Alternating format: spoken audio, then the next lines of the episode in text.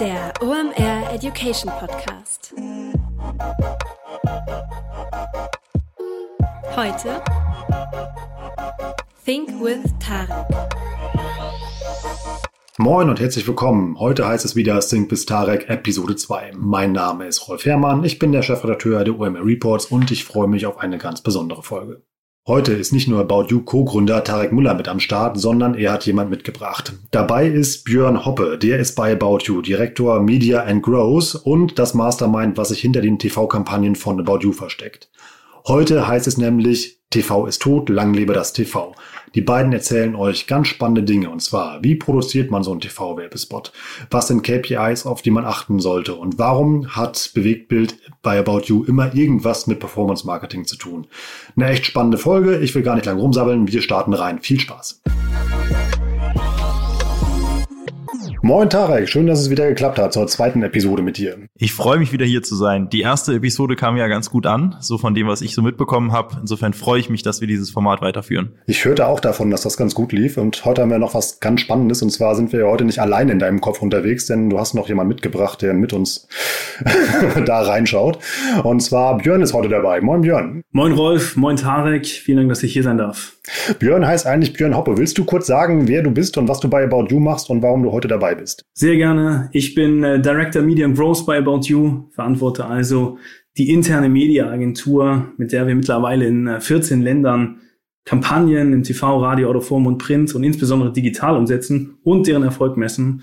Äh, gleichzeitig äh, leite ich eine kleine Beratungseinheit, mit der wir Projekte zu unterschiedlichen Marketing-Themen realisieren, also von äh, Product und Custom Experience bis hin zur Internationalisierung. Und äh, Tarek und About You habe ich ungefähr vor fünf Jahren kennengelernt, als ich noch meine Doktorarbeit geschrieben habe. Und damals war About You noch, äh, hatte das Office noch äh, in, äh, neben meiner Wohnung, in einer kleinen, einem kleinen Stadtteil von äh, Hamburg. Und äh, mit den ersten Gesprächen wurde eigentlich schon klar, ähm, dass ich, um an diesem Projekt irgendwie teilnehmen zu können und äh, daran arbeiten zu können, dann die Doktorarbeit ruhen lasse. Und das hat sich eigentlich bis jetzt äh, nicht verändert. Wer braucht einen Doktor, wenn er bei About You arbeiten kann? Genau.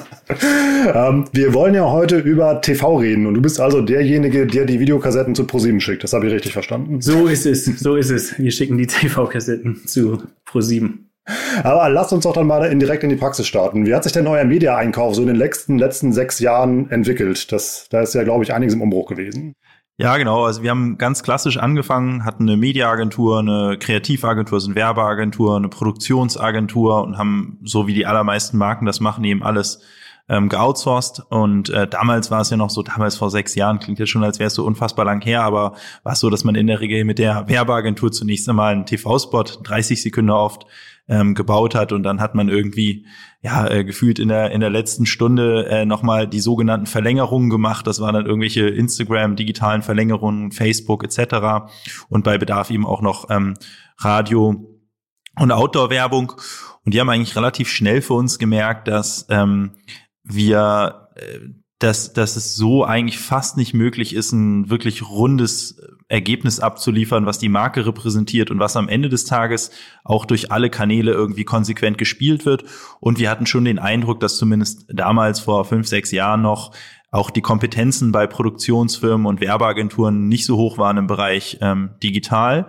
Und insofern haben wir dann schrittweise alle drei Bereiche geinhoused. Das heißt, wir haben heute eine Inhouse-Kreativabteilung, ähm, wir haben Inhouse-Producer und eben äh, den, das, den Teil vertritt Björn und um den geht's ja heute im Wesentlichen auch eben eine Inhouse-Media einkaufen, wie Björn schon sagte, äh, mittlerweile wirklich für alle Kanäle und das in allen 14 Ländern, in denen wir aktiv sind. Björn, willst du mal kurz erklären, welche Kanäle ihr überhaupt mit dem About You Media Team bespielt? Absolut. Also genau wie Tarek sagte, wir sind damals mit der Idee gestartet, ähm, das komplette Thema, also Media-Einkauf, Media-Planung zu inhausen und äh, um letztendlich sehr unabhängig von externen Agenturen Kampagnen umzusetzen. Und gestartet haben wir das äh, im Bereich äh, von TV und äh, haben letztendlich die überhaupt die Möglichkeiten geschaffen, um TV äh, unabhängig umzusetzen. Das bedarf ähm, dem Datenaccess oder auch äh, gewissen Prognosemodellen, ähm, Reporting-Strukturen und insbesondere auch den Aufbau von Know-how, weil man äh, das ist eigentlich das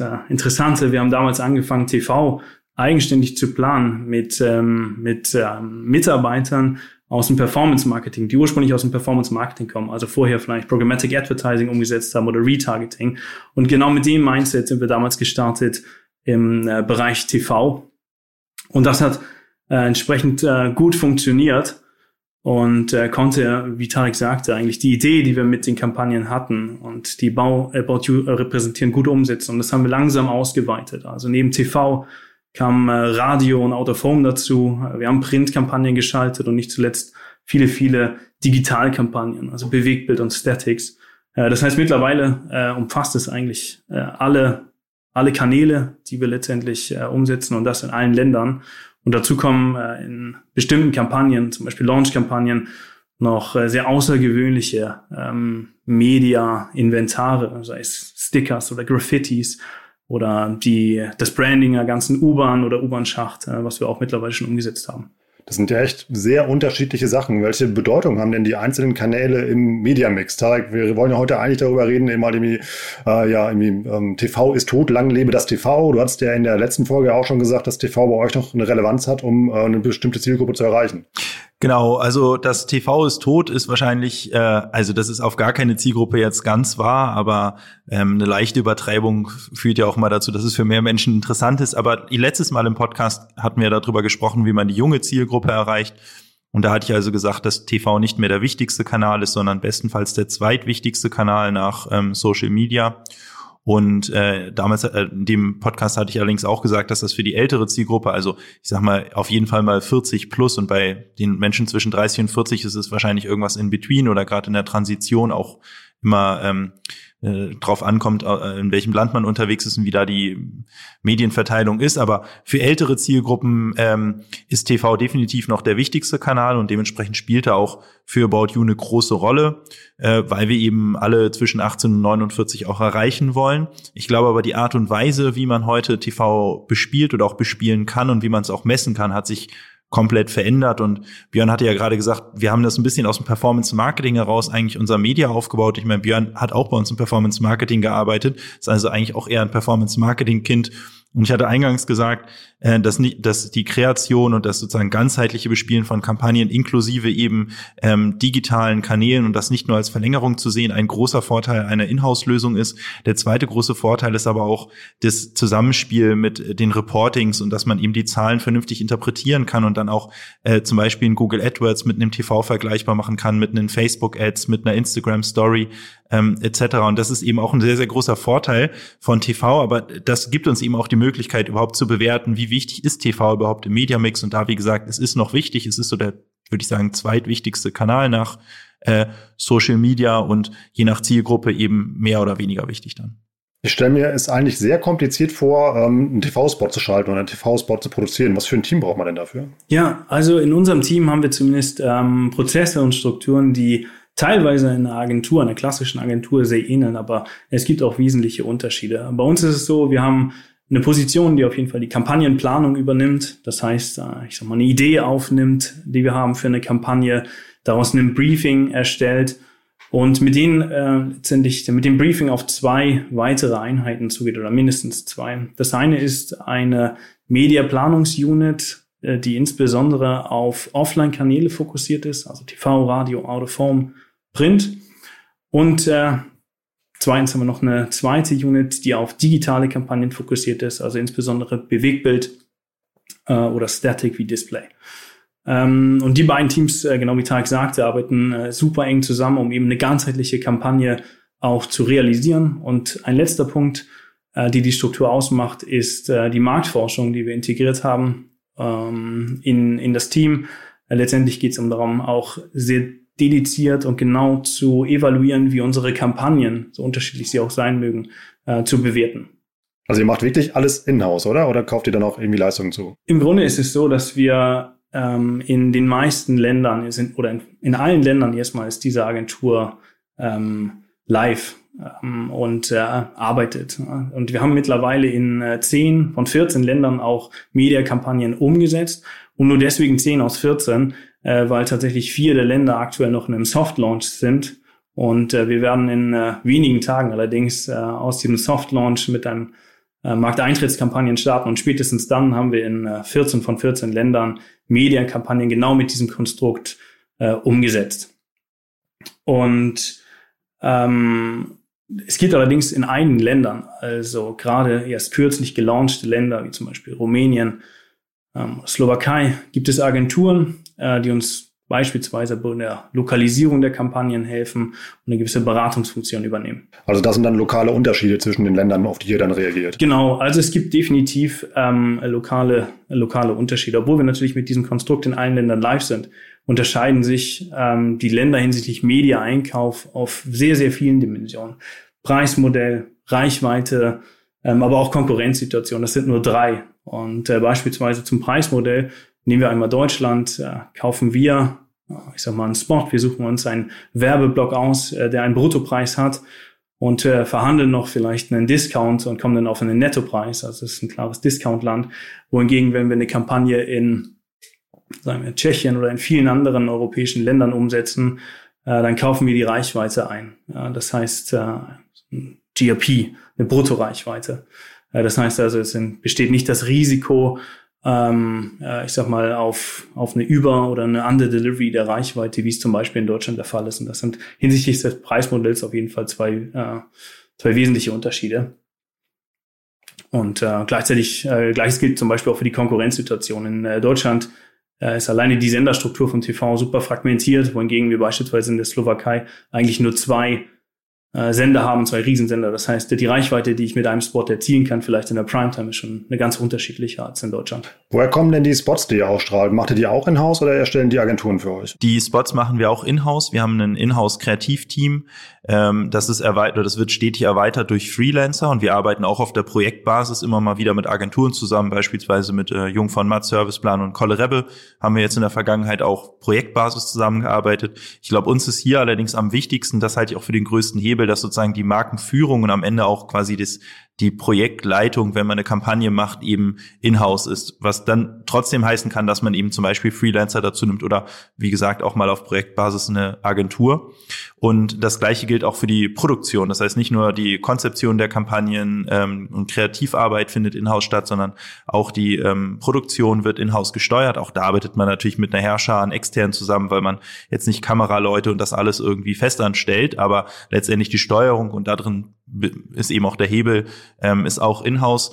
Und so sind wir halt auch in der Lage, aus meiner Sicht viel schneller äh, letztendlich ja Trends eben in besagter Medienveränderung aufzunehmen. Also was ich halt oft selbst heute immer noch sehe, auch wenn ich auf Instagram bin beispielsweise und eine Insta-Story-Ad sehe, ist, dass das oft ähm, Zusammenschnitte oder Kurzversionen von TV-Spots sind.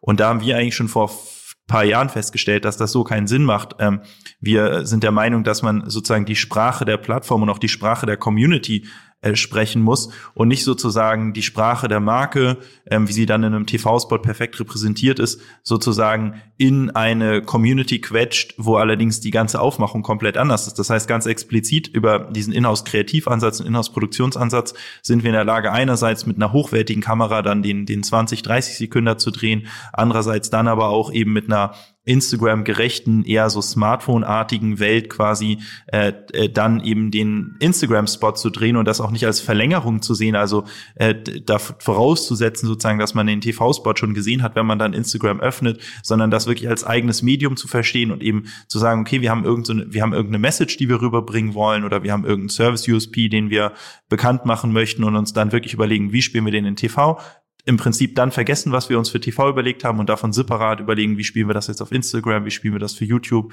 äh, etc. und dann eben auch oft separate Produktionen dafür ähm, vornehmen. Weil Björn eben sagte, dass ihr in 14 Nationen unterwegs seid. Macht ihr das dann 14 Mal oder macht ihr einen Generalansatz, den ihr für 14 Länder dann verwendet? Kommt ein bisschen drauf an. Wir haben ähm, eine ganze Menge internationale Kampagnen. Also der Großteil dessen, was man sieht, ist schon international und dann lokal adaptiert. Für die lokale Adaption arbeiten wir natürlich auch äh, mit externen zusammen, ähm, weil, weil wir jetzt nicht irgendwie für jede Sprache einen Inhouse-Marketing-Manager haben. Ähm, aber im, im Endeffekt sozusagen ist der Großteil dessen, was wir spielen, schon international. Und das bedenken wir auch direkt in der äh, Kreation sozusagen. Wir haben für jedes Land einen Country Manager. Das heißt, wir können uns direkt im, im Unternehmen sozusagen das lokale Know-how schon reinholen, um in der Kreation letztendlich darauf zu achten, dass wenn wir internationale Kampagnen uns überlegen, die auch wirklich in jedes Land reinpassen. Darüber hinaus machen wir dann aber auch lokale Kampagnen, indem wir uns dann zum Beispiel lokale Celebrities oder Influencer schnappen. In Deutschland wäre das eben Lena Gerke sozusagen. Man kann so ein bisschen sagen, eine Lena Gerke oder eine Person wie Lena Gerke auch mit einem ähnlich, ähnlichen Bekanntheitsstatus haben wir in fast jedem Land, in dem wir aktiv sind und mit denen führen wir dann ähm, nationale Kampagnen für durch, die teilweise eben sogar von denen selbst produziert wird oder eben gemeinsam mit uns produziert werden. Das äh, heißt im, im Ergebnis eben auch, dass unser Produktionsteam wirklich unfassbar viel unterwegs ist. Ich weiß gar nicht, wie viele Produktionstage wir jetzt letztendlich in 2019 hatten, aber bin mir ziemlich sicher, wir kommen da äh, locker mal auf 200, 300 Produktionstage mindestens, ehrlicherweise, ähm, die wir gemacht haben für ähm, Spots, für Contentproduktion, eben lokale äh, Adaptionen. Und ich glaube, jetzt wirst du auch sehr viele E-Mails kriegen von Leuten, die sich bei euch bewerben, die auch zwei bis 300 Tage auf Reisen sein möchten im Jahr. Das verteilt sich okay. ja zum Glück auf, auf mehrere Leute. Ich befürchte sogar, es sind mehr als 200, 300 Produktionstage. Wir haben nämlich tatsächlich also mehrere Producer, es ist nicht nur eine Person und die haben auf jeden Fall ganz schön viel zu tun und die sind selten im Büro. Also es, wir kommen da, glaube ich, auf eine ganze Menge Produktionstage, die wir da jedes Jahr durchhauen. Jetzt in Corona-Zeiten natürlich eher eingeschränkter, aber normalerweise schon.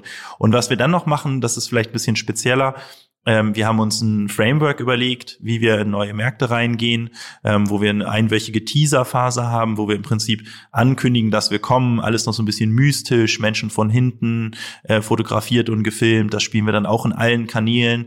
Ähm, dann äh, sieht man auf Social Media plötzlich Leute in T-Shirts aufploppen, wo irgendwie fancy Sprüche drauf sind, die natürlich immer irgendwas mit About You zu tun haben. Und das äh, About You als Bedeutung, also das über dich irgendwo auch äh, spielen. Äh, darauf folgt dann ein riesen Launch-Event, ein riesen Riesenfeuerwerk in Social Media, aber eben auch ein Riesenfeuerwerk in allen anderen Kanälen. Das heißt, das ist sozusagen etwas, was wir immer einmalig quasi in jedem Land zum Start machen. Das geht ungefähr einen Monat, wo wir eine Abfolge von Geschichten machen. Äh, nach dem Launch-Event folgen dann im Prinzip Erklärungsspots. Wer sind wir denn eigentlich? Wie benutzt man uns in Ländern, wo E-Commerce noch gar nicht so verbreitet ist? Äh, und dann nach diesem Monat sozusagen ähm, gehen die Länder über in so eine Art zentrale Steuerung und sind raus sozusagen aus diesem Launch-Modus. Du hast, glaube ich, mal in einem anderen Podcast gesagt, dass ihr das ganze Land eben halt einmal mit About You plakatiert, eben mal für 14 Tage oder sowas. und man gar nicht an euch vorbeikommt. Ja, ne? also wir schaffen es tatsächlich innerhalb von äh, in der Regel einem Monat eine Markenbekanntheit aufzubauen, die auf einem ähnlichen Niveau ist, wie sie in Deutschland aktuell ist. Also das ist ja äh, schon wirklich eine ganze Menge.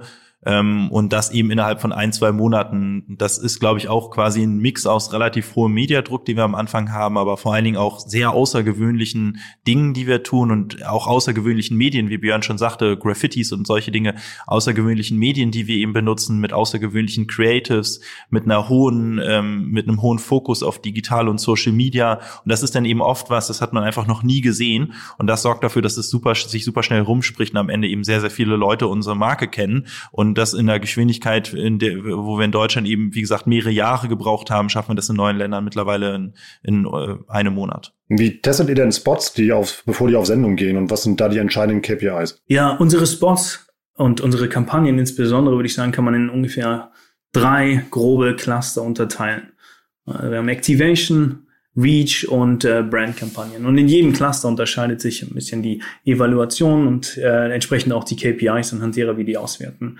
Activation-Kampagnen ähm, oder das Ziel von Activation-Kampagnen ist es, eine Direct Response eigentlich auszulesen. Das heißt also, der Zuschauer unseres Spots soll direkt mit dem Shop interagieren, also einen Visit auslösen.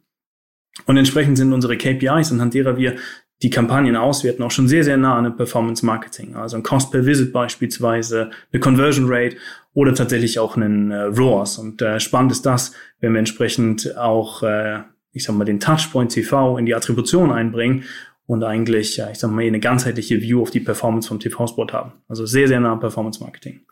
Bei Reach-Kampagnen kommen dann schon, ich sag mal, klassischere Media-KPIs rein. Also eine Reichweite, eine TKP, aber auch hier, und ich hatte es kurz gesagt, ähm, wird die Marktforschung äh, schon deutlich relevanter. Also das heißt, wir haben sehr, sehr viele Spot-Testings live, wo wir die Ad-Likability oder Consideration oder auch die Relevanz und die Produktwahrnehmung in den Spots äh, testen. Und letztes Cluster wäre entsprechend äh, Brand-Kampagnen. Auch hier äh, natürlich schon klassische Brand-KPIs, aber noch relevanter äh, sind ähm, Brand-KPIs, die wir äh, regelmäßig erheben. Also eine Brand Funnel Analyse oder Brand Image, Campaign Likability Auswertung oder auch auf eine Abfrage auf Campaign Statements. Grundsätzlich erheben wir in allen drei Segmenten ich sag mal, ähnliche KPIs, aber die Priorisierung ist äh, deutlich unterschiedlich. Und äh, am Ende eines Jahres, und glaube ich, das ist äh, auch nochmal äh, total spannend und äh, sehr, sehr prägend auch für unsere Herangehensweise und Mindset, würde ich sagen, haben wir etwa 100 Spots live im TV getestet mit unterschiedlichen Änderungen, mal kleiner, mal größer und gleichzeitig etwa die Hälfte der Spots, also 50, in einem Market Research gehabt. Genau, und on top kann man vielleicht noch erwähnen, rechnen wir auch Marketing Mix Model. Das ist im Prinzip eine Systematik, wo man letztendlich versucht, auf einer relativ hohen Flughöhe ähm, Korrelation zu finden zwischen Marketingdruck ähm, eines jeweiligen Kanals und Umsatz. Also auch das ist eine Möglichkeit, wie man dann am Ende des Tages äh, ein Brand und ein Reach-Spot letztendlich auch versucht, ähm, ebenfalls auf ein ROI zu rechnen, äh, obwohl im Prinzip die Direct Response gar nicht das ähm, vorrangige Ziel war, sondern das Ziel ja da eher ist, in die Köpfe der Leute zu kommen, dort zu bleiben und dann dafür zu sorgen, dass wenn sie nächstes Mal äh, und sei es in ein paar Wochen erst an Mode denken, dann eben auch About You als erstes öffnen. Das heißt, ähm, ungleiche Activation Spots, wo wir sehr stark eben auf Direct Response und direkten Return on Investment rechnen können über ein Performance-like Attribution System, ähm, ist es so, dass wir Brand und Reach äh, letztendlich auch versuchen, einen ROI auszudrücken, aber das eben über eine längere Frist und das in, in Form von einem ähm, Marketing-Mix-Model. Das ist echt spannend, wie diese Performance-Marketing-Denke immer bei euch durchblitzt, wenn ihr Sachen macht. ja, ich glaube, das ist, das, das, ist auch etwas, ich, also nichts von dem, was wir machen, ist irgendwie Raketenwissenschaft. Das ist ja, Media ist ja nun wirklich auch ein Bereich, das, das, das, das ist jetzt nichts, was uns irgendwie besonders lag, muss man ganz ehrlich sagen. Ja, das mussten wir uns schon auch erarbeiten. Insofern ist jetzt, glaube ich, bei allem, was wir sagen, würde ich mal vermuten, für eine Mediaagentur nicht so unfassbar viel Neues drin. Ich glaube, das, was uns trotzdem ein bisschen unterscheidet, ist eben, dass wir das alles in-house machen und dadurch eben eben sehr stark sozusagen die Vergleiche ziehen können mit und und wie du schon sagtest, eben bei uns, dadurch, dass wir eher so ein Performance-Marketing-ROI-Denken haben, eben sehr stark das Ganze eben auch mit einem Performance-Marketing-Kanal vergleichen können und am Ende des Tages eben in der Lage sind, dass wir wirklich für jeden Euro, der unser Unternehmen verlässt, sei es für ein Event wie die About You Awards, sei es für einen TV-Spot, sei es für ein Outdoor-Plakat ähm, oder sei es eben für eine Google-Ad oder eine Facebook- oder Instagram-Ad oder eben auch eine Influencer-Kooperation letztendlich in der Lage sind, die im Prinzip miteinander zu vergleichen indem wir einerseits sozusagen Systeme haben, die äh, das Ganze normalisieren und am Ende auf einen ROI bringen äh, andererseits, indem wir sogenanntes Media Leveling machen, wo wir uns eben auch anschauen, okay, wie sehr vertrauen wir eigentlich den Daten, die wir jetzt von den ähm, ja, Mediaquellen bekommen? Also wie sehr trauen wir eigentlich Zuschauerzahlen vom TV? Wie sehr trauen wir eigentlich Outdoor-Zahlen? Ja, wenn jetzt irgendwie ein, äh, ein Outdoor-Anbieter uns sagt, hey, da sind irgendwie ähm, 50.000 äh, Leute an deinem Plakat vorbeigefahren und darauf rechnest du ein TKP, ja, dann äh, und am Ende ist TKP irgendwo auch schon eine wichtige KPI und ins Marketing-Mix-Model fließt ein, was hast du bezahlt, wie viele Leute sind dabei vorbeigefahren, dann ist ja wichtig auch einmal zu hinterfragen, stimmt das eigentlich? Oder äh, anders gesagt sozusagen, ist das eigentlich eine vergleichbare Herleitung der ähm, Anzahl der Leute, die da vorbeigefahren sind, äh, wie eine Impression zum Beispiel auf Facebook, weil ansonsten verreißt es ihr die Daten, verreißt es dir die Daten. Und da geht es gar nicht darum, dass jetzt irgendwie die Medienfirmen da irgendwie lügen oder sowas, aber am Ende des Tages geht es eben darum, dass die Medienfirmen oft ihre eigene Herleitung darüber haben, ähm, wie viel Reichweite eigentlich ein Medium kreiert hat. Und insofern ist es eben nicht nur wichtig, letztendlich ähm, diese Daten zu erfassen, letztendlich zu versuchen, das Ganze in einem, in einer KPI, nämlich Return on Investment wiederzugeben, sondern auch zu hinterfragen, wie diese Daten erfasst werden und eine Normalisierung dieser Daten herzustellen. Einerseits zwischen Kanälen, aber auch zwischen Ländern, weil auch das wiederum komplett unterschiedlich ist. Und um da vielleicht ein Beispiel zu machen, gehen wir sogar so weit, dass wir dann teilweise uns die Reichweiten von bestimmten Panels angucken und dann eben Werkstudenten losschicken, der halt sich einmal anguckt, okay, wie viele sind denn da, was haben wir an Informationen bekommen, wie viele an so einem Panel vorbeigehen, also einem Outdoor-Panel, äh, und wie viele sind denn wirklich vorbeigegangen und die Leute, die da vorbeigegangen sind, danach zu befragen, hey, hast du eigentlich gerade irgendwie wahrgenommen, wo du vorbeigegangen bist, kannst du wiedergeben, was da für Werbung drauf war, etc., um eben diese ganzen Metriken, die wir teilweise eben von externen Quellen bekommen, auch zu validieren und am Ende eben auch zu normalisieren und, und ähm, mit so einer Art als Justierungsfaktor zu versehen. Ihr stellt dann echt jemand vor das Plakat, der zählt, wie viele Leute daran vorbeilaufen? Ja, also ist schon vorgekommen, ja, weil am Ende des Tages ähm, kann, bringt es ja nichts, wenn du im Prinzip eine total tolle Rechnung machst, aber im Prinzip auf falschen Daten äh, äh, deine Annahmen triffst. Ähm, das ist nun mal nicht immer möglich und am Ende ist es auch eine Annäherung. Also am Ende treffen auch wir wieder eigentlich eine Bauchgefühlannahme ähm, und adjustieren letztendlich Kanäle. Genauso treffen wir eine Bauchgefühlannahme, wie viele Leute gucken eigentlich wirklich auf den Fernseher, wenn sie vor dem Fernseher sitzen und wie viele gucken eigentlich aufs Handy. Das sind am Ende sind das total subjektive Annahmen auch oft. Wir versuchen die möglichst möglichst objektiv zu stützen, wenn es möglich ist, wie irgendwie die Erfassung von einem von der Reichweite eines Outdoor-Panels. Aber der Vorteil ist, dass eben alles gleich subjektiv bewertet wird und du damit sozusagen wieder eine Vergleichbarkeit der Kanäle herstellst, weil halt dieselben Leute mit denselben Ansätzen letztendlich versuchen, im Grunde genommen eine Normalisierung der Daten, die wir erhalten, zu bekommen. Und damit hast du wieder diesen Vorteil der Inhouse-Lösung quasi. Es ist nicht so, dass du irgendwie links eine Mediaagentur hast, die irgendwie in Deutschland für dich arbeitet, dann hast du in einem anderen Land eine andere Mediaagentur, dann hast du eine Performance-Marketing-Agentur und, und, und. Und alle haben im Grunde genommen ihre eigenen Herleitungen. Also das macht ja eine Mediaagentur auch letztendlich, sich zu fragen, hm, ist jetzt eigentlich TV oder Outdoor relevanter oder äh, irgendwie besser. Aber am Ende äh, sozusagen musst du dich ja aus diesen Töpfen meines Erachtens lösen, zu sagen, es gibt hier ein Media, da ein Brand, da ein Activation und da ein Performance-Marketing-Topf, weil am Ende des Tages bist du ein Unternehmen und du hast irgendwie, du hast halt Marketing Euro X sozusagen und du musst ja irgendwie auch herleiten sozusagen, wie du die Töpfe untereinander bedienst und eine Vergleichbarkeit herstellen, genauso wie auf der Länderebene. Und insofern geben wir uns schon Mühe, letztendlich diese Vergleichbarkeit herzustellen und das möglichst zu objektivieren, aber nichtsdestotrotz ist es zu einem großen Teil subjektiv, aber dafür gleich subjektiv und mit der gleichen Bauchgefühlsherleitung, die dann auch oft natürlich eine Rolle spielt, sozusagen in allen Kanälen. Kurze Unterbrechung in eigener Sache, danach geht's weiter. Die OMR 20 musste leider ausfallen. Es war für das ganze Team und ich glaube für euch auch wahrscheinlich ein kleiner Schock.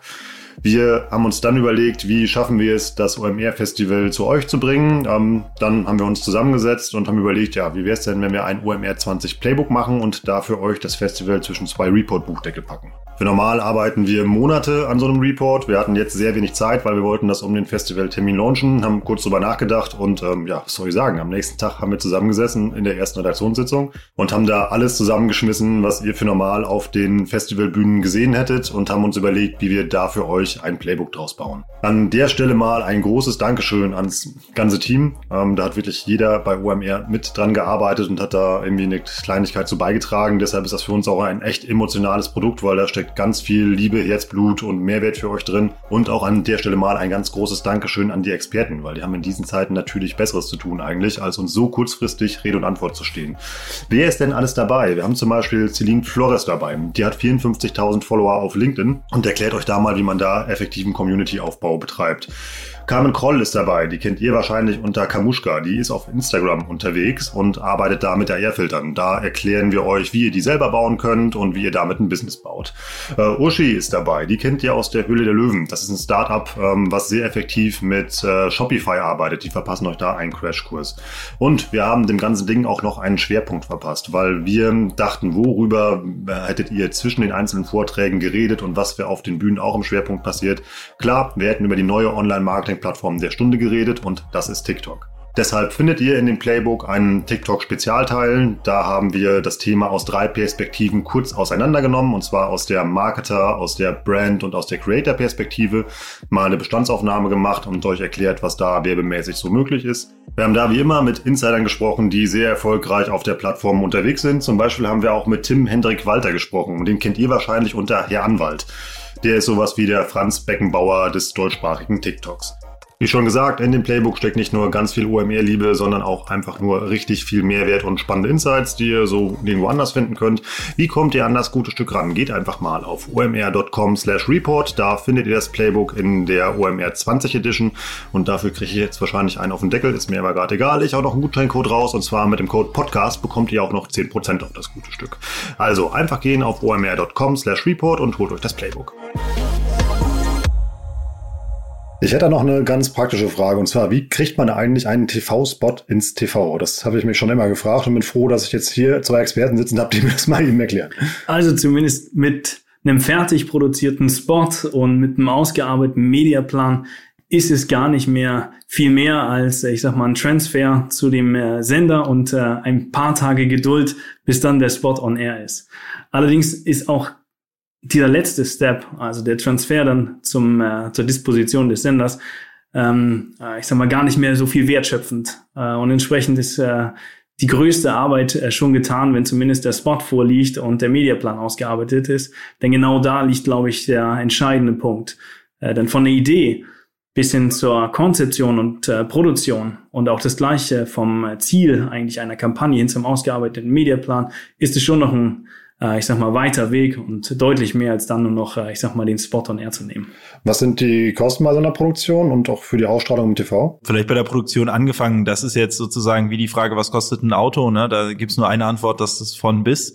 Äh, aber letztendlich, ich glaube, so der günstigste Spot, den wir jemals ins TV gebracht haben, der hat wahrscheinlich irgendwie so um die äh, 20, 30.000 Euro gekostet, inklusive Buyouts.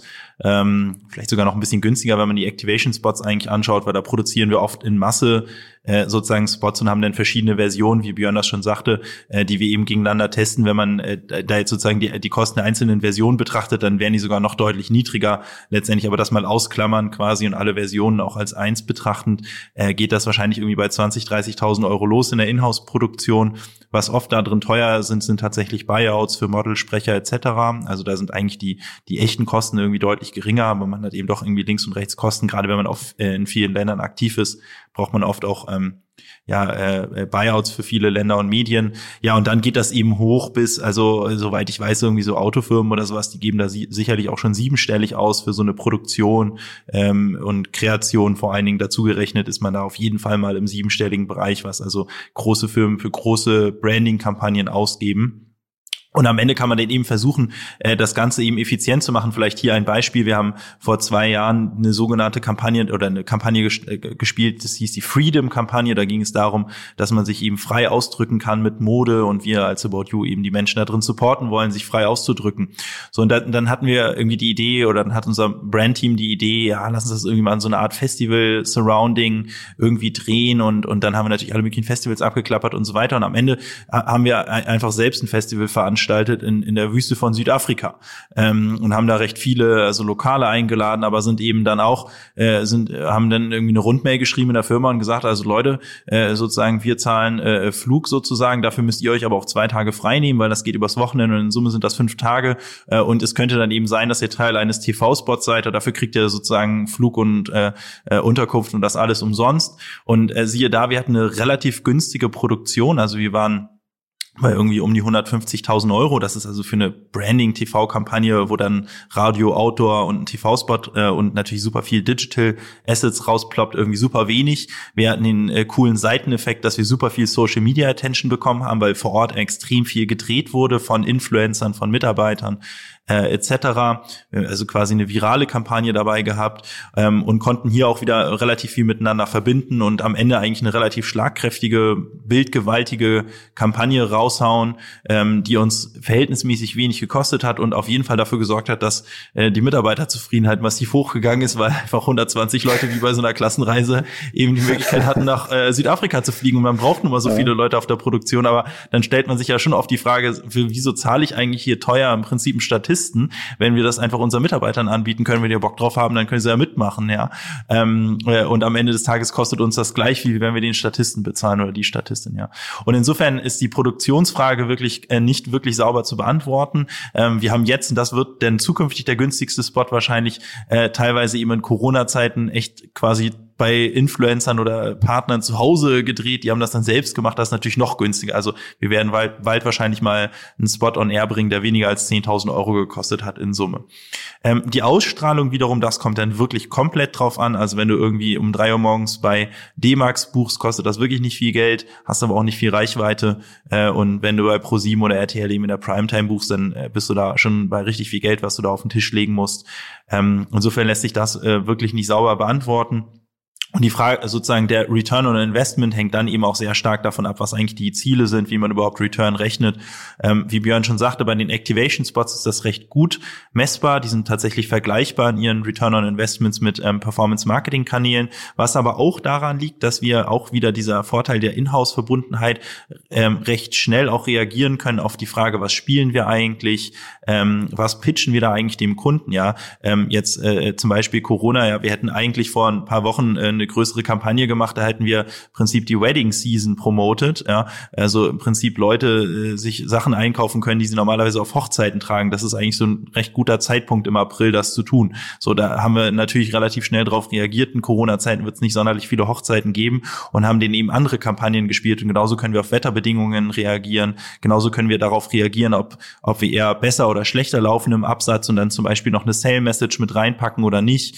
Äh, und das sind eben alles Vorteile dieser Flexibilität flexiblen Inhouse-Produktion mit einer Post-Production, wo man relativ schnell mal einen Spot auch ändern kann, neu produziert ähm, und eben der, der Inhouse-Media, wo wir dann eben sehr, sehr schnell entscheiden können in Absprache mit äh, unserer Vertriebssteuerung, äh, mit Logistikkapazitäten etc., welchen Druck legen wir eigentlich drauf, welche Message spielen wir, welche Produktsortimente ähm, stellen wir in den Fokus etc. Und das alles führt am Ende eben auch zu einerseits niedrigen Kosten durch ähm, dadurch, dass alles in-house gemacht wird, andererseits eben sehr hohe ähm, Reaktionsquoten und dadurch einen sehr guten ROI.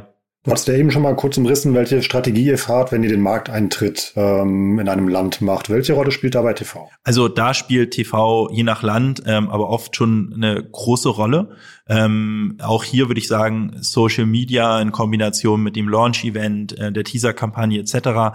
hat wahrscheinlich sogar ein bisschen weniger Budget, das wüsste jetzt Björn äh, konkret, aber äh, ein bisschen weniger Budget, aber oft tatsächlich, wenn wir die Leute fragen, woher kennst du uns eigentlich, dann höhere Wirkung. Ähm, da weiß man jetzt nicht so ganz, woran das liegt, kann auch daran liegen, dass einfach junge Menschen schneller im Prinzip neue Marken aufnehmen. Also da würde ich jetzt nicht per se irgendwie nur Effizienz von ableiten, aber ähm, prinzipiell spielt TV eine große Rolle. Gerade ähm, jetzt, wo wir stark nach Osteuropa expandieren, da ist dieser Medienshift noch nicht so ganz vollzogen wie in Deutschland. Das heißt, da gucken noch mehr Leute lineares Fernsehen versus irgendwie Streamingdienste etc. Ähm, spielt das schon ja eine, eine gewichtige Rolle.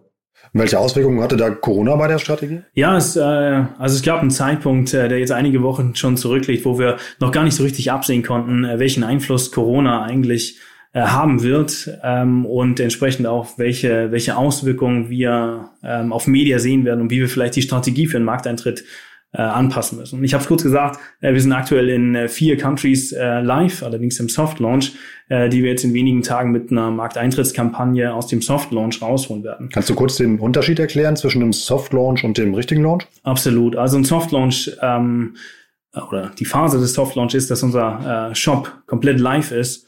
Äh, das heißt, User können natürlich äh, unseren Shop nutzen und einkaufen. Allerdings äh, werden einige Mechanismen noch getestet, wie zum Beispiel die Logistik, ähm, Performance Marketing, alles auf einem etwas kleineren Niveau.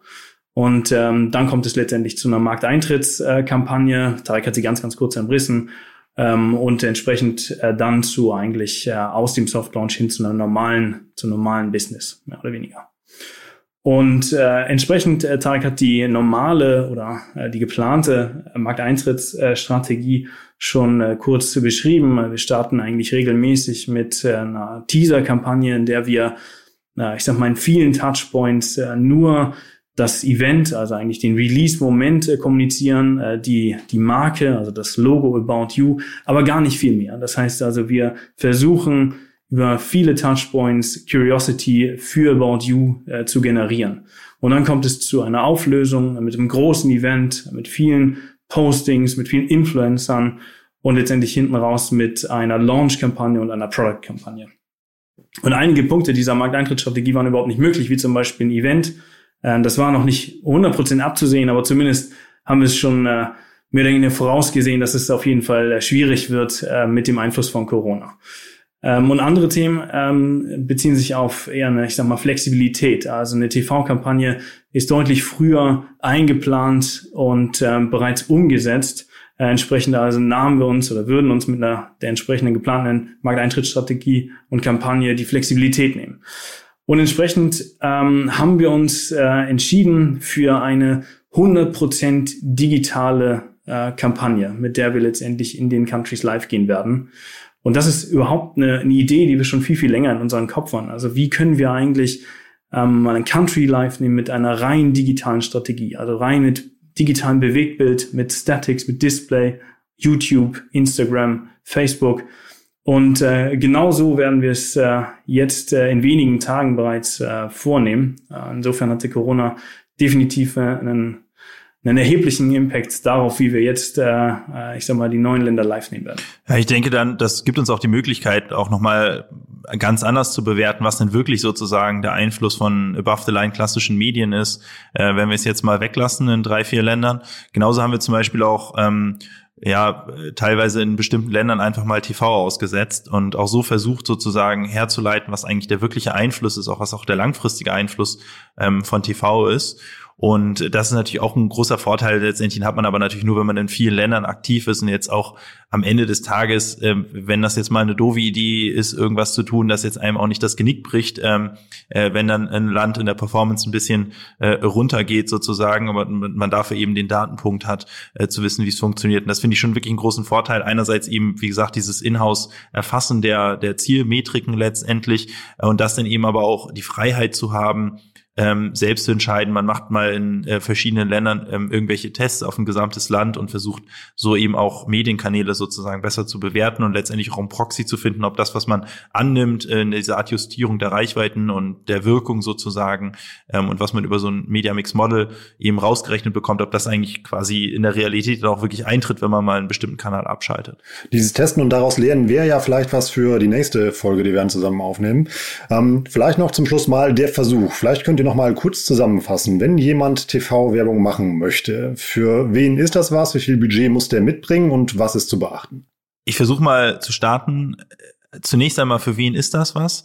Ähm, nur für Marken, die und, und Firmen sozusagen, die schon eine gewisse Massenrelevanz haben, weil ansonsten hat man einfach viel zu viele Streuverluste und ansonsten wäre es wahrscheinlich schlauer, wirklich rein auf digital und Social Media zu gehen, wo man viel besser targeten kann. Das heißt, wenn man ein Produkt ist, was einen Massenmarkt bedient, dann ist es erstmal relevant, TV zu machen, aber man muss wissen, dass TV mit 3,50 Mark Budget auch nichts bringt. Also man muss schon ich würde schon sagen, dass man jährlich irgendwie schon auf einen siebenstelligen Betrag kommen muss, also über eine Million Euro muss man schon in die Hand nehmen für Produktion und Media-Ausspielung. Ansonsten geht das einfach unter sozusagen im Grundrauschen und hat wahrscheinlich keine große Wirkung.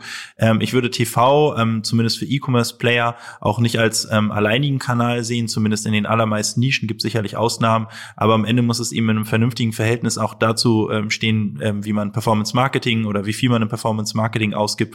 TV ist ein Kanal, der, da kann man Direct Response hinbekommen, aber da hat man auch relativ schnell ähm, Grenznutzeneffekte äh, und TV ist trotzdem auch nach wie vor ein Kanal, der letztendlich einfach so eine Art Push-Wirkung hat, Markenbekanntheit aufbaut, die man dann eben über Performance Marketing ganz gut abschöpfen kann und in Sales umwandelt. Und so ist sozusagen TV oft auch, wie bei uns mit Activation Reach Brand, eine Mischkalkulation aus letztendlich direkter Response, direkten, direkten Returns, aber eben auch der Markenaufbau, der Bekanntheitsaufbau, den man dann sozusagen abfischt über Performance-Marketing-Kanäle.